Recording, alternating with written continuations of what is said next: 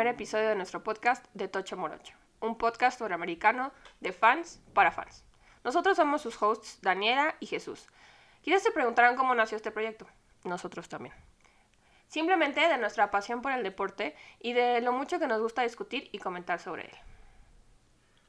Esperamos no ofender a nadie en el camino, pero como todos sabemos, en el americano hay mucha rivalidad, y siendo fans de los Seahawks y de los Cowboys, prepárense para un poco de trash talk en contra de equipos como los 49ers y las Águilas de Filadelfia. No es personal.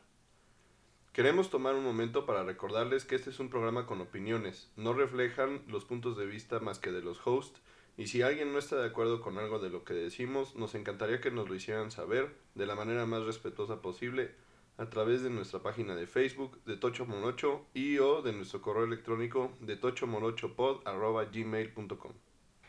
Hoy vamos a hacer un recuento del draft de la semana pasada, hablando de algunos de los equipos que tuvieron mejor desempeño a través de todas las rondas, no solo de su primera. Antes de entrar de lleno a los equipos, les vamos a dar unos datos curiosos de este draft. Empezando porque el draft del 2020 rompió récords de audiencia. En el primer día 15.6 millones de televidentes prendieron su televisión para ver al comish y a bucharlo. LSU empató el récord de Ohio State que lograron en el 2004 con 14 jugadores drafteados. De igual forma, Ohio State se convirtió en la primera escuela en tener un jugador defensivo seleccionado en el top 5 por tres años consecutivos. Denzel Ward en el 2018, Nick Bosa en el 2019 y Chase Young en el 2020. Vamos a empezar con los Bengals de Cincinnati, quienes seleccionaron en la primera ronda a Joe Burrow. La historia de Joe Burrow es muy interesante. Él inició su carrera en el fútbol americano colegial habiendo ido a la Universidad de Ohio State.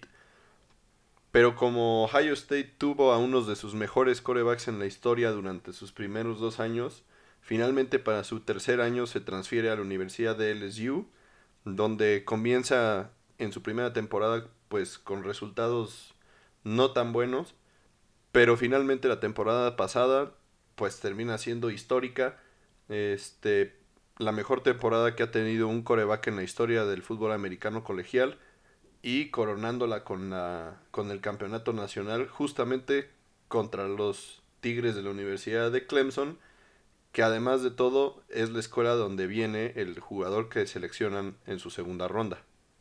Así es, el receptor T. Higgins, lo cual nos hace notar que los Bengals le tienen mucha confianza a Joe Burrow, dándole las, las mejores armas posibles para que tenga una exitosa carrera. Sí, T. Higgins se suma a Tyler Boyd, a AJ Green, que viene regresando de una lesión la temporada pasada en la que prácticamente no jugó nada, y a Joe Mixon, que es un corredor que ha tenido buenos resultados, pero que pues han tenido también problemas ahí de, de actitud.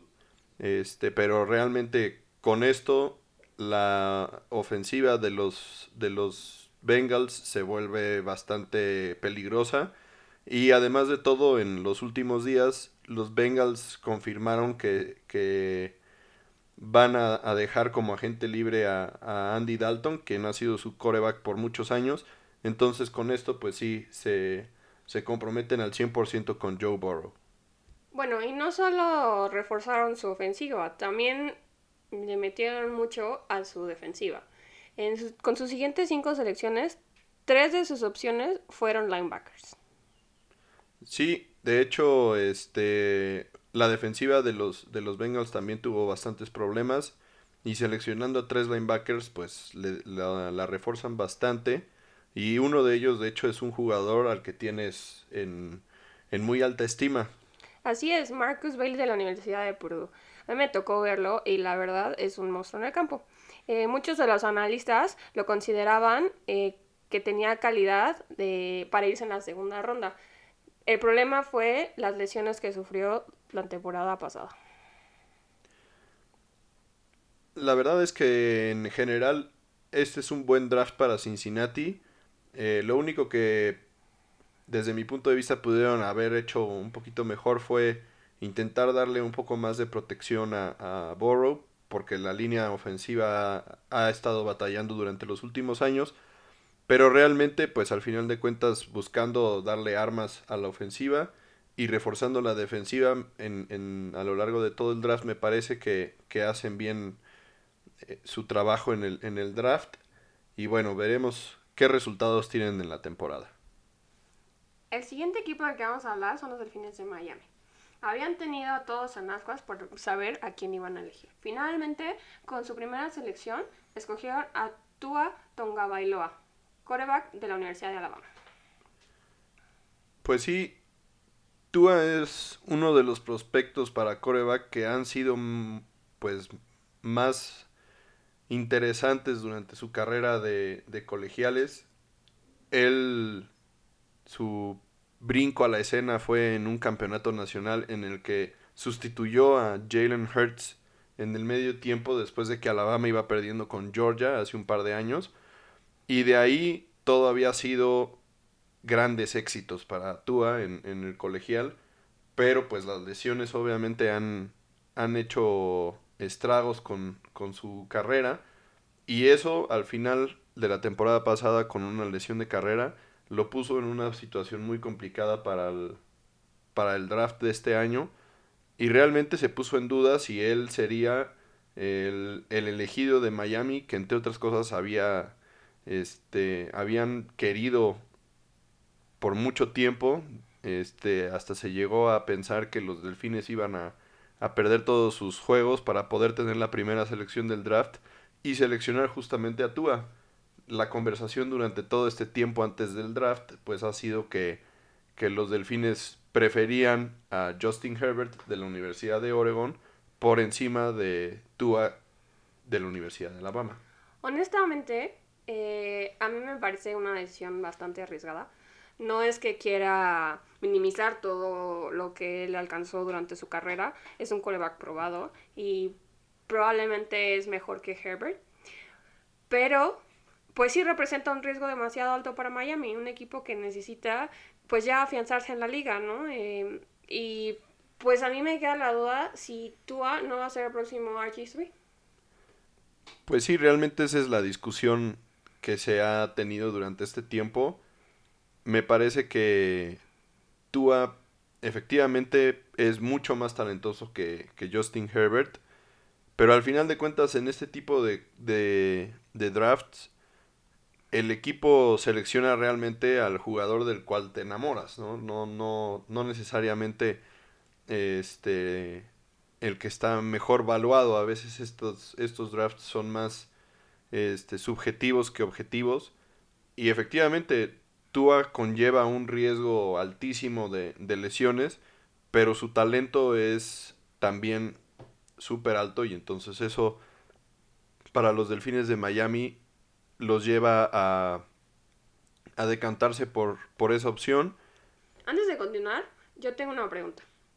¿Tú crees que si Tua no se hubiera lastimado la, la cadera, hubiera podido ser drafteado por encima de Joe Burrow? De hecho, la digamos que la carrera por, por ser el prospecto más alto de, de la, del draft eh, estaba muy cerrada durante, el, durante la temporada. Y para muchos Tua seguía siendo el, el, el ganador de, de, de, esa, de esa carrera a lo largo de toda la temporada hasta que se lesionó.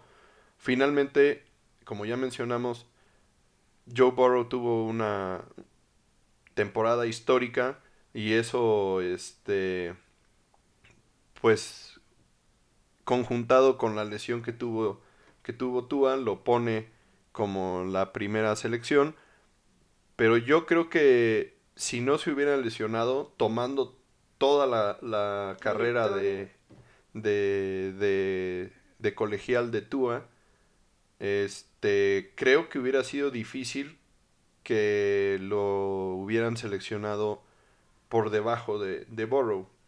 O sea, creo que él hubiera sido la primera selección porque sus resultados habían sido mucho mejores y realmente quién sabe hasta dónde hubiera podido llegar Alabama con Tua en los playoffs, realmente tal vez la historia pudo haber sido muy diferente.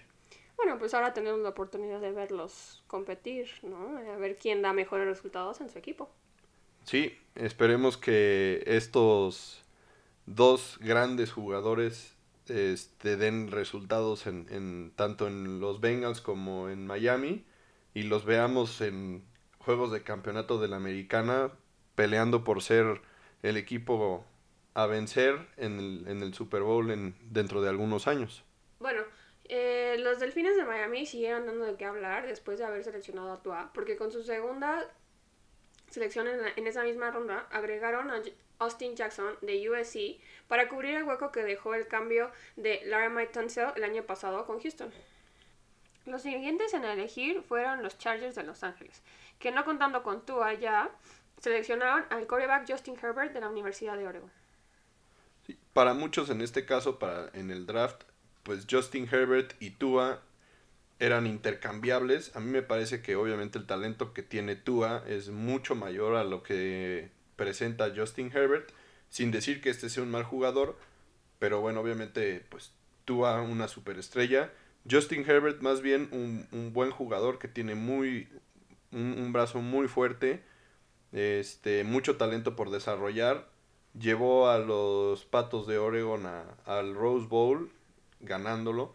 Este, y bueno, para los Chargers que, que buscan pues llenar el estadio nuevo y ganarse a la gente de Los Ángeles, pues Justin Herbert es una selección bastante lógica, aunque seguramente evaluando talento, puramente talento, ellos pudieron haber seleccionado a alguien más talentoso en esa selección que a Justin Herbert, pero bueno, ellos se decantan por la opción de, de cubrir su necesidad de, de un coreback, habiendo dejado ir a, a, Philip Rivers, que había sido su coreback por muchísimo tiempo, pues obviamente ahora tienen a, a Tyrod Taylor, que seguramente va a empezar como, como su, su titular, pero no me sorprendería que a la mitad de la temporada o después del bye que tuvieran empezaran a, a, darle oportunidades a Justin Herbert de probarse como titular. Pasando a los Bucaneros de Tampa, bueno, supongo, creo que todos sabemos ya que Tom Brady se unió al equipo en la agencia libre de este año. Y bueno, y también con un cambio con Nueva Inglaterra, sacando del retiro a Rob Gronkowski. Sí, al final los Bucaneros, junto con Mike Evans, Chris Godwin, ahora Rob Gronkowski y Tom Brady, pues se vuelven uno de, de los equipos con, una, con la ofensiva más interesante. Eh, tienen un, un, ligero hueco ahí en el, en el corredor. Eh, pero bueno, en el draft seleccionan a, a un tackle, a Tristan Wirfs, uno de los mejores disponibles en el, en el draft. Y con esto, obviamente, les, le dan a, a, Brady la seguridad de que, de que lo, lo van a, a, proteger. Que es una de sus prioridades, ¿cierto? O sea, estás invirtiendo en un jugador probado, pero que también está ya en la parte tardía de su carrera, entonces, pues es lógico que quieras proteger tu inversión. Y qué mejor que con alguien que, a final de cuentas, fue campeón de lucha en la prepa. Sí, digo, Tom Brady obviamente para, como todos sabemos, no es Cam Newton, ni, ni Tua, ni nadie de ellos que es un coreback que se mueve mucho. Él más bien está en, en, en la bolsa, viendo el campo y a pesar de que pues se sabe mover muy bien dentro de ese espacio corto. Necesitas asegurar que tenga el tiempo. Exactamente, necesitas a alguien que lo, que lo proteja y espe en especial pues el lado ciego, entonces los bucaneros esperan que Tristan Wirfs sea el ancla en el lado ciego de los de, de, su línea ofensiva para que pues Tom Brady pueda mantenerse de pie toda la temporada y explotar al mal al máximo lo que es el pues lo mejor de Tom Brady que es su, su sabiduría, la velocidad con la que hace sus lecturas. La magia, que, que pueda hacer la magia que a fin de cuentas eh, pues, pues siempre ha llevado ¿no? a ser el, el, mejor coreback de la historia, ¿no? Con uno de los drafts más interesantes, los vaqueros Para de algunos. Dallas se encuentran con un regalo en su pick número 17 en la primera ronda. CD Lamb, que para muchos era el mejor receptor disponible en este draft. Obviamente, los vaqueros no necesitaban un, un receptor, habiéndole pagado un contrato multimillonario a, a Mari Cooper para ser el líder de su, de su cuerpo de receptores, pero con el talento que tiene CD Lamb, pues es difícil negarse a, a, seleccionarlo cuando pues los vaqueros ni siquiera se imaginaban que podía estar disponible en ese, en ese punto del draft. Dato curioso, CD Lamb es mejor amigo con Marquise Brown de los Ravens. Se hacen llamar los hermanos Saiyajin. De igual forma, considerando que durante la agencia libre perdieron a Byron Jones, Robert Quinn y Travis Frederick, tuvieron unas elecciones bastante atinadas. Por ejemplo, eh, Trevon Diggs, hermano menor de Stephen, corner de Alabama, que ha sido comparado con Patrick Peterson de los Cardenales de Arizona. Sí, realmente, si, tomamos de forma aislada la, la, selección de la primera ronda, uno podría creer que los vaqueros se volvieron locos y dejaron descubiertas las necesidades que tenían, considerando todos los jugadores que se fueron en la agencia libre o se retiraron.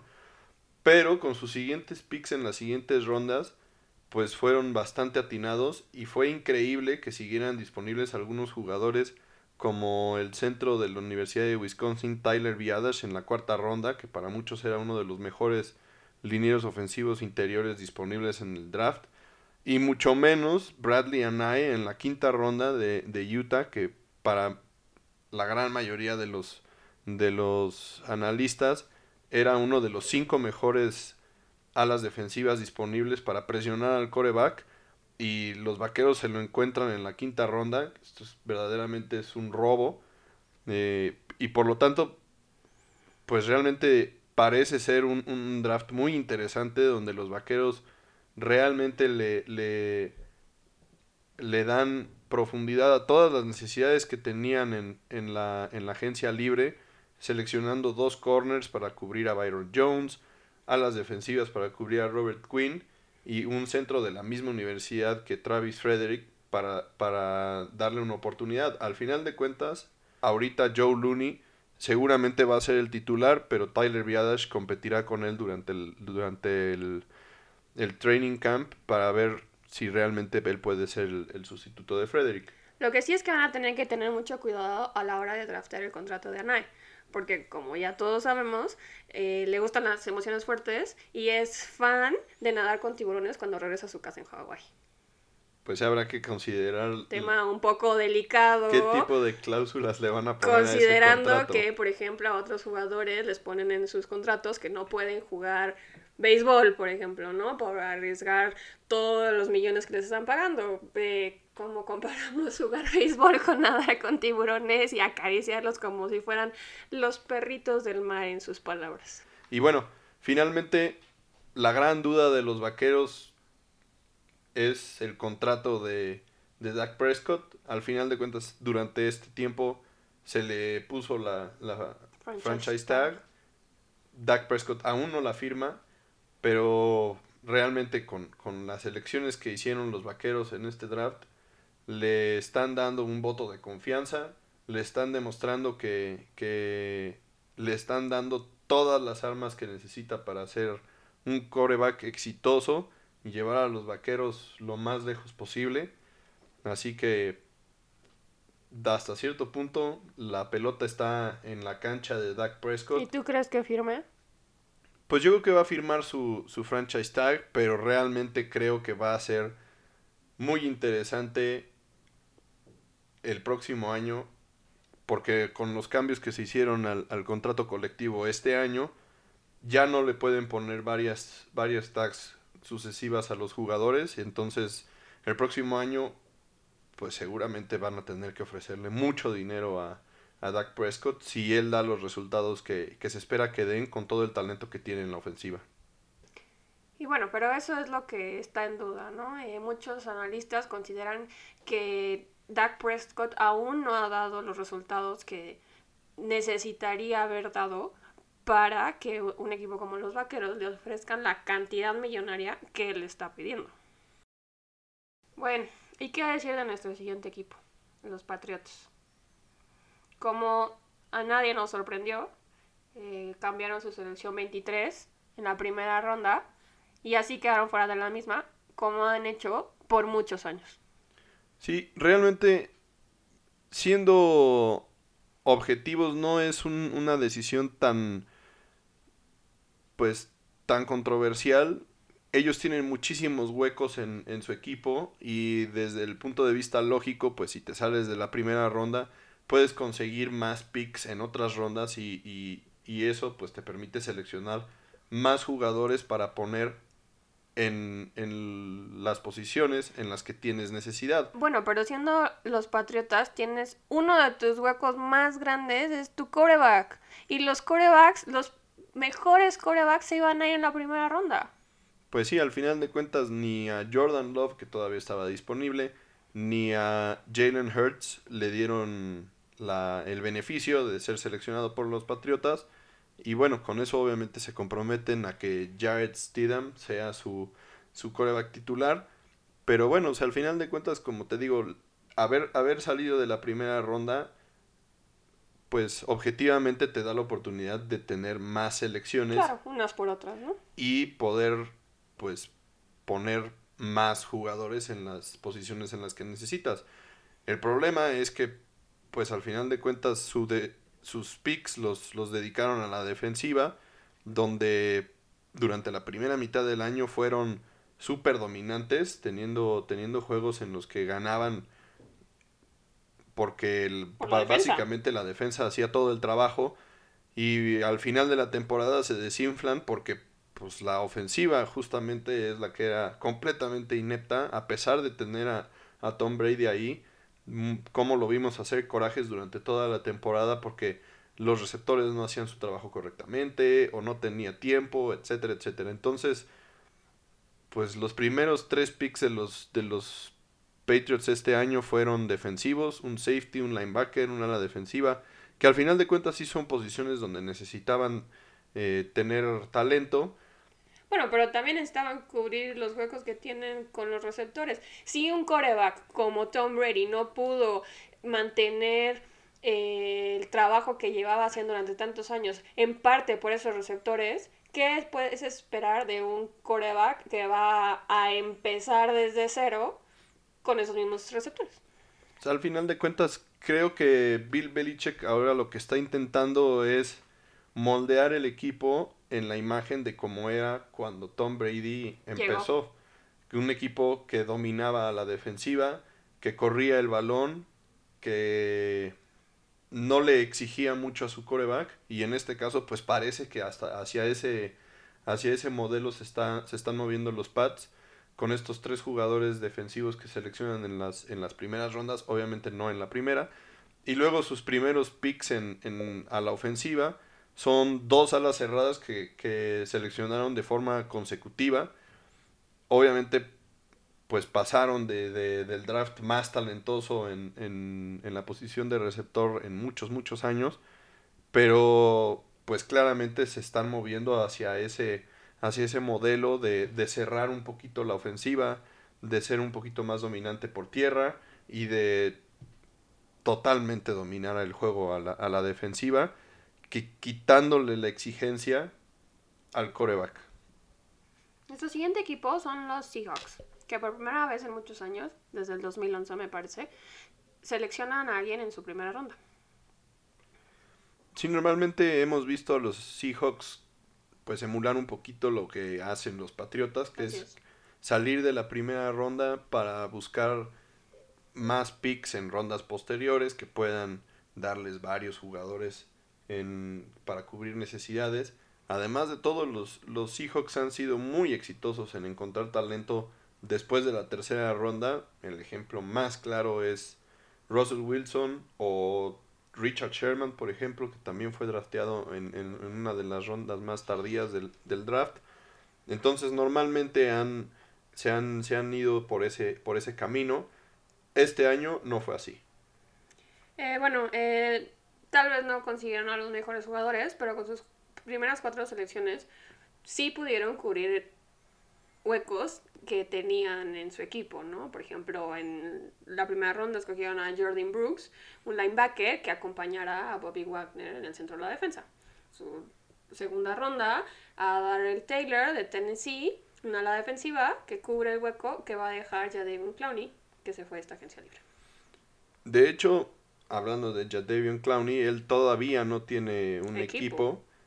pero lo que sí es un hecho es que está prácticamente fuera de los, de los Seahawks. Claro, no tienen como pagarle la cantidad que él está pidiendo, ¿no? Y aún así con Jadavion Clowney, la defensiva de los, de los Seahawks fue una de las peores presionando al coreback. Entonces, con o sin él, era importante que consiguieran a alguien que pudiera presionar al core- coreback. Así es. Con su tercera selección escogen a Damian Lewis, un guard de la Universidad de LSU, que esperan le dé profundidad a su línea ofensiva. También, hablando de, de talones de Aquiles, la línea ofensiva de los, de los Seahawks fue de las peores de la liga, siendo Russell Wilson uno de los corebacks más presionados durante la, durante la temporada, así que igual pues aquí... corren con suerte con tener un coreback como Russell Wilson que puede aguantar eso y puede salir de la bolsa y correr y aún así terminar con buenas jugadas. Pero no es algo que queremos que sigan haciendo. No, por supuesto que no, o sea, cualquier... Tampoco puedes arriesgar a Russell Wilson de esa forma. Independientemente de eso, cualquier coreback al que le des tiempo tiene la posibilidad de hacerte pedazos. Y si, si, él, si el coreback es alguien con el talento que tiene Russell Wilson, pues obviamente todavía, todavía más peligroso se vuelve. Entonces, pues claro que, que es una de sus necesidades imperiosas poder tener una línea ofensiva un poco más confiable que le dé, que le dé tiempo a Wilson. Sobre todo ahora que su división se está poniendo cada vez más complicada. Así es, así es. Bueno, y con su ronda 4 escogen a Colby Parkinson, una ala cerrada de Stanford. pues un ala cerrada que te dé seguridad te puede quitar de varios problemas, en especial si está siendo presionado tan constantemente. Entonces, bueno, realmente un, un buen draft por parte de los Seahawks. Ya que estamos hablando de la división de los Seahawks, continuamos con los 49ers, que tuvieron un draft bastante interesante, desafortunadamente para mí. Sí, con sus primeras dos selecciones, que además de todo fueron en la primera ronda, pues cubrieron dos de sus necesidades primordiales. Ah, seleccionaron a Javon Kinlo, un tackle defensivo, con el que cubren el hueco que deja de Forrest Buckner, a quien cambiaron con los Colts. Y con su segunda selección en la primera ronda, eligen a Brandon Ayuk, un receptor de la Universidad de Arizona State, que igualmente cubre el hueco que deja Emmanuel Sanders, a quien también dejaron ir, y se vuelve junto a Divo Samuel, pues la Cabeza, eso. el Robin para Batman. Y en uno de los movimientos más interesantes de los días posteriores a la primera ronda, cambian con los Redskins a Trent Williams después de que Joe Staley, su tackle izquierdo de, de muchos años, anunciara su, su retiro. Y bueno, Trent Williams, uno de los mejores tackles de la, de la liga, tackle izquierdo, por cierto, que había tenido muchos problemas con, con la directiva de, de Washington y estaba pues molesto con ellos y finalmente después de no poder negociar un contrato con él a largo plazo pues cae como anillo al dedo el, el, el trade para los 49 y también pues para Trent Williams que sale de una, de una situación en la que él no estaba a gusto y llega a un equipo que el año pasado jugó el Super Bowl. Entonces, pues para él, un, un excelente movimiento. Para los 49ers, pues también un excelente movimiento. Y los que quedan ahí, pues medio en, en, el, en el aire, son los Redskins, que teniendo la segunda selección del draft y habiendo podido seleccionar a cualquiera de los tackles que estaban disponibles, pues obviamente ahora tienen un hueco en, ese, en esa posición que es vital. Y pues el coreback de los, de los Redskins, un coreback bastante joven que el año pasado fue novato y que ahora tendrá que vérselas sin uno de los mejores tackles izquierdos de la liga. Seguramente será, será Complicado. complicado para, para él y para la ofensiva de Washington. Bueno, y a ver, Jaycee, cuéntanos, ¿qué opinas de las Panteras de Carolina? Yo sé que es un draft del que has estado tratando de hablar por mucho tiempo. Pues sí, me parece que es un draft muy interesante. La verdad es que también de- debido a movimientos en, en la agencia libre y al retiro de Luke Kuechly, uno de sus linebackers pues que han sido referentes de esa línea ofensiva por mucho tiempo, los, las Panteras tenían muchas necesidades a la defensiva y en algo que nunca había sucedido en la historia del, del, draft, pues las Panteras dedican todos sus picks a la defensiva. Cosa que pues obviamente teniendo tantas necesidades no es tan, tan descabellado, pero sí le pone mucha presión a la ofensiva ahora que ya no están eh, ya no está Cam Newton y que la verdad pues el cuerpo de receptores que tenían o que tienen más bien está liderado por DJ Moore y Robbie Anderson a quien adquirieron de los Jets y bueno pues será será interesante ver cómo Teddy Bridgewater y Christian McCaffrey pues descifran esta ofensiva para, para la siguiente temporada. Claro, sobre todo cuando tenían una gran necesidad por conseguir un guard y una ala cerrada. Pues sí. Entonces será, será interesante ver a la ofensiva de, de, de las Panteras. En especial con el nuevo coach Matt Rule que viene de, de, de Baylor y que además de todo es considerado un genio a la ofensiva.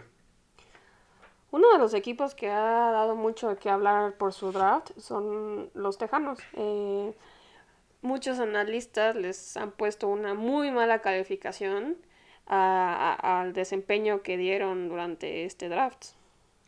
Pues sí, realmente los movimientos que hicieron durante la agencia libre. Durante la agencia libre los dejan un poco descubiertos y fueron bastante extraños, deshaciéndose de DeAndre Hopkins, mandándolo a, a, Carol, a los Cardenales de Arizona y recibiendo a cambio a David Johnson, uno, un corredor que pues claramente ha visto sus mejores días ya, no, no, es, no es joven. Y pues dejando un hueco inmenso en su ofensiva, porque DeAndre Hopkins es para mí el mejor receptor en, la liga. Para ti, para mucho. Y finalmente en el, en el draft, pues eh, seleccionan a, a, Ross Blacklock, que era un tackle defensivo de TCU, y a Jonathan Greenard de la Universidad de Florida que le van a dar solidez a la línea defensiva, que también batalló bastante durante la, temporada. Pues tendremos que esperar a ver eh, qué tanto les afecta o no esta temporada no haber tenido un pick en la primera ronda. Así es. Otro de esos equipos que han dado mucho, pero mucho de qué hablar gracias a su draft son los Green Bay Packers. Pues quienes draftearon a Jordan Love de la Universidad de Utah. Sí, es uno de, una de las selecciones más controversiales en la historia de la liga. Y todo el mundo ha hablado, ha discutido, ha dado su opinión, incluyendo Brett Favre. Pues sí, definitivamente la situación que en la que se pusieron los, los Packers da para justamente eso. ¿Cómo no recordar cuando, cuando el equipo seleccionó a Aaron Rodgers para sustituir prácticamente a Brett Favre cuando seguían siendo un equipo súper competitivo. Y en este caso, pues parece que la historia se repite. Aunque es muy importante señalar que en, en aquella ocasión Rogers era el, el, uno de los mejores prospectos del draft que no fue seleccionado en con la primera selección en la primera ronda porque los 49ers seleccionaron a, Alex Smith. Y después, por circunstancias, ningún otro equipo se interesó en, en, seleccionar un coreback y finalmente le cae en, pues, ahora sí que como un regalo del cielo en, en uno de los de las selecciones ya más tardías, de, la, de la primera ronda a los, a los Packers. Y viéndose, obviamente ya Brett Favre siendo un coreback veterano, que tenía 35 años en ese entonces. Aproximadamente la misma edad que tiene ahora Aaron Rodgers. Así es. Pues viéndose con esa situación y con ese regalo que les cae así en las manos, pues ni cómo pasar de, de, de seleccionar un coreback con ese talento en ese lugar. Así que pues por eso seleccionan a Rogers. En este caso Jordan Love no es ni siquiera el segundo o el tercer mejor coreback de la clase. Y los Packers ni siquiera se mantuvieron en su lugar en, en, la primera ronda, sino que buscan ir un poco más arriba para seleccionarlo, dando a entender que, que pues es un, eh, un, un, talento especial para ellos y entonces van a buscarlo a pesar de que tienen necesidades muy muy claras en, en, en su cuerpo de receptores que el año pasado batalló muchísimo después de que Davante Adams se lesionara en uno de los primeros juegos de la temporada y entonces fue muy complicado para la ofensa de los Packers poder carburar y aún así llegaron al juego de campeonato de la, de la conferencia nacional contra los, contra los 49ers quienes después además de todo los, los apabullaron y, y los hicieron hasta ver mal porque justamente la, la ofensiva de los, de los Packers nunca pudo eh, hacer nada contra la defensiva bastante dominante de los, de los 49ers. Entonces, en, en lugar de buscar darle armas a, a Rodgers para, para, para, mejorar la ofensiva, pues le buscan un, un, reemplazo que deja a todos bastante confundidos.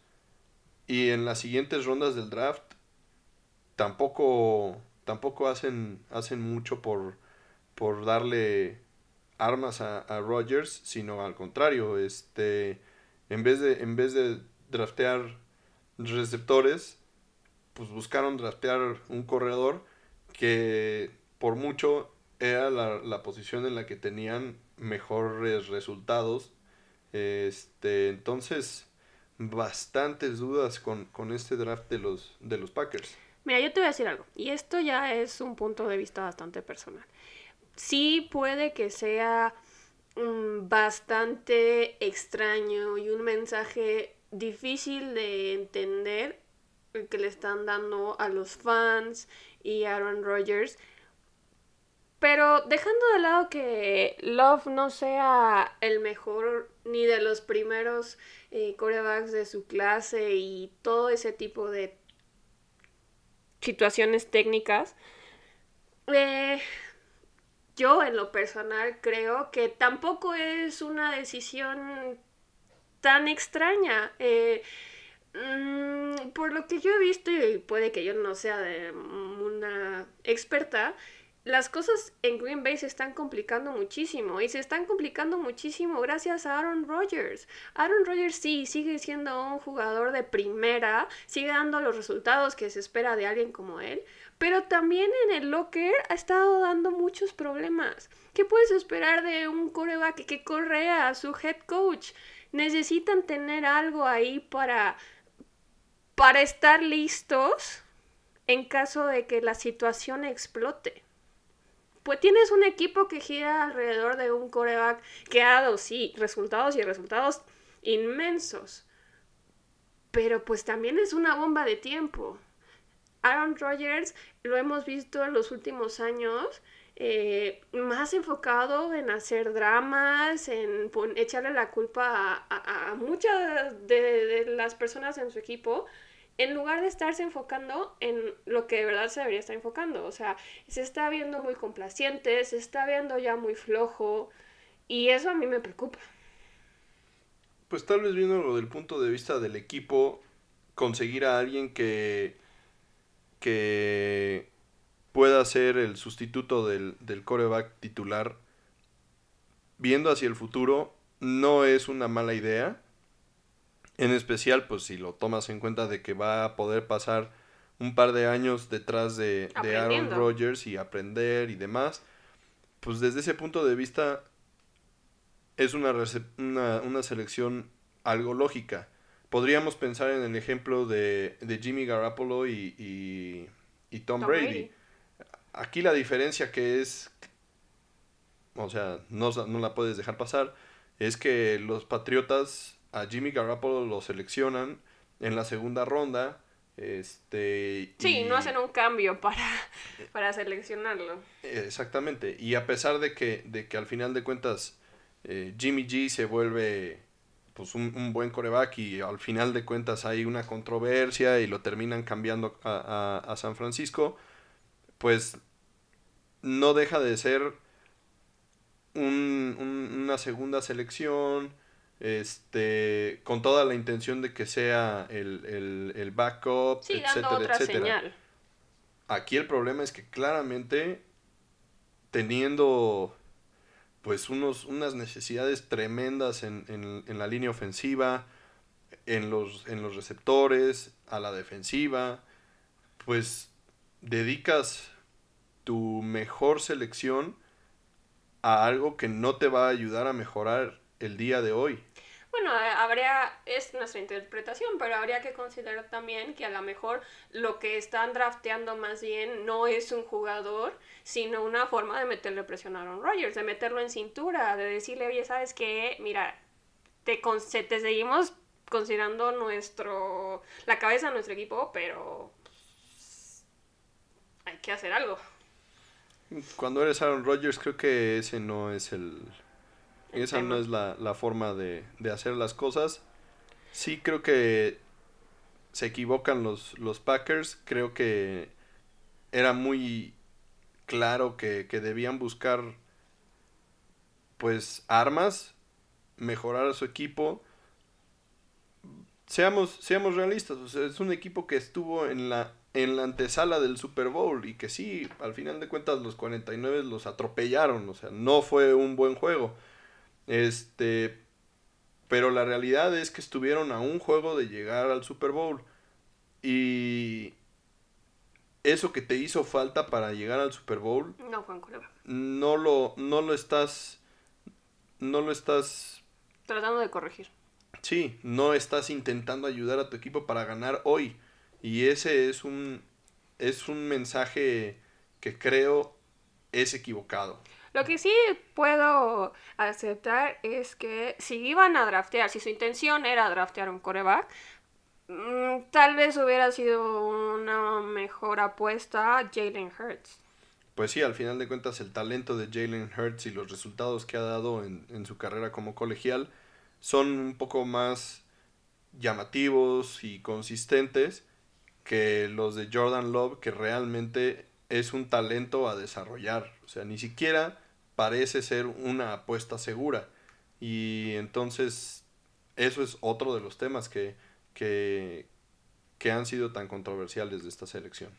Para cerrar, me gustaría hacer mención del draft de los, de los Colts de Indianapolis. Me parece que siendo un equipo que no tenía una selección en la primera ronda por algunos cambios que habían hecho, hacen algunas buenas selecciones y me parece que en contraste con, con los Packers, manejan de manera excelente la situación que tienen en el coreback.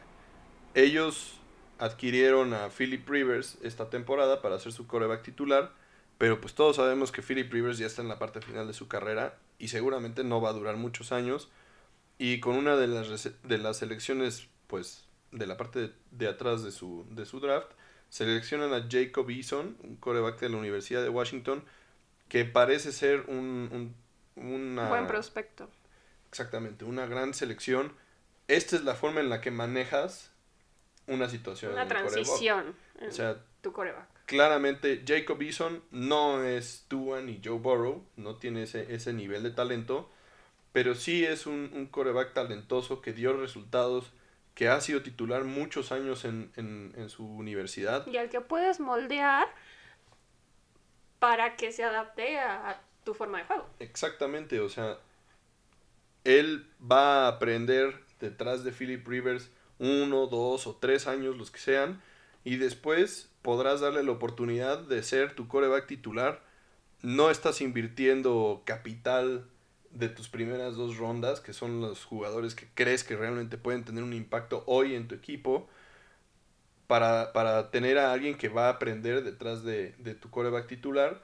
Y que bueno, al final de cuentas, si el día de mañana Philip Rivers tiene una, lesión y Jacob Eason tiene que entrar al campo, lo puede hacer, pero no estás dependiendo de que él lo haga y tampoco estás invirtiendo capital de tus primeras rondas para que tu coreback titular, que es Philip Rivers, pues sienta que no estás comprometido con él. Entonces, me parece que los, que los Colts hacen un excelente manejo de esta situación y adquieren a alguien que realmente en el futuro puede dar muy buenos resultados. Bueno, con eso cerramos el episodio piloto de Tocho Morocho. Esperamos que les haya gustado y que les haya interesado lo suficiente para seguirnos escuchando.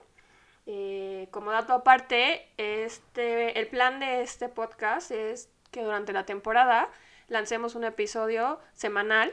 Ahora es un poco complicado porque no hay muchos movimientos importantes referentes a la NFL, pero si ustedes tienen ideas y sugerencias o cosas que quisieran escuchar en los siguientes episodios en lo que empieza y esperemos que empiece eh, la liga con toda esta situación del coronavirus, eh, por favor háganoslo saber en nuestras redes sociales, en nuestra página de Facebook de Tocho Morocho. Y bueno, eh, con esto los dejamos y pues muchas gracias por sintonizarnos. Gracias. Bye. Bye.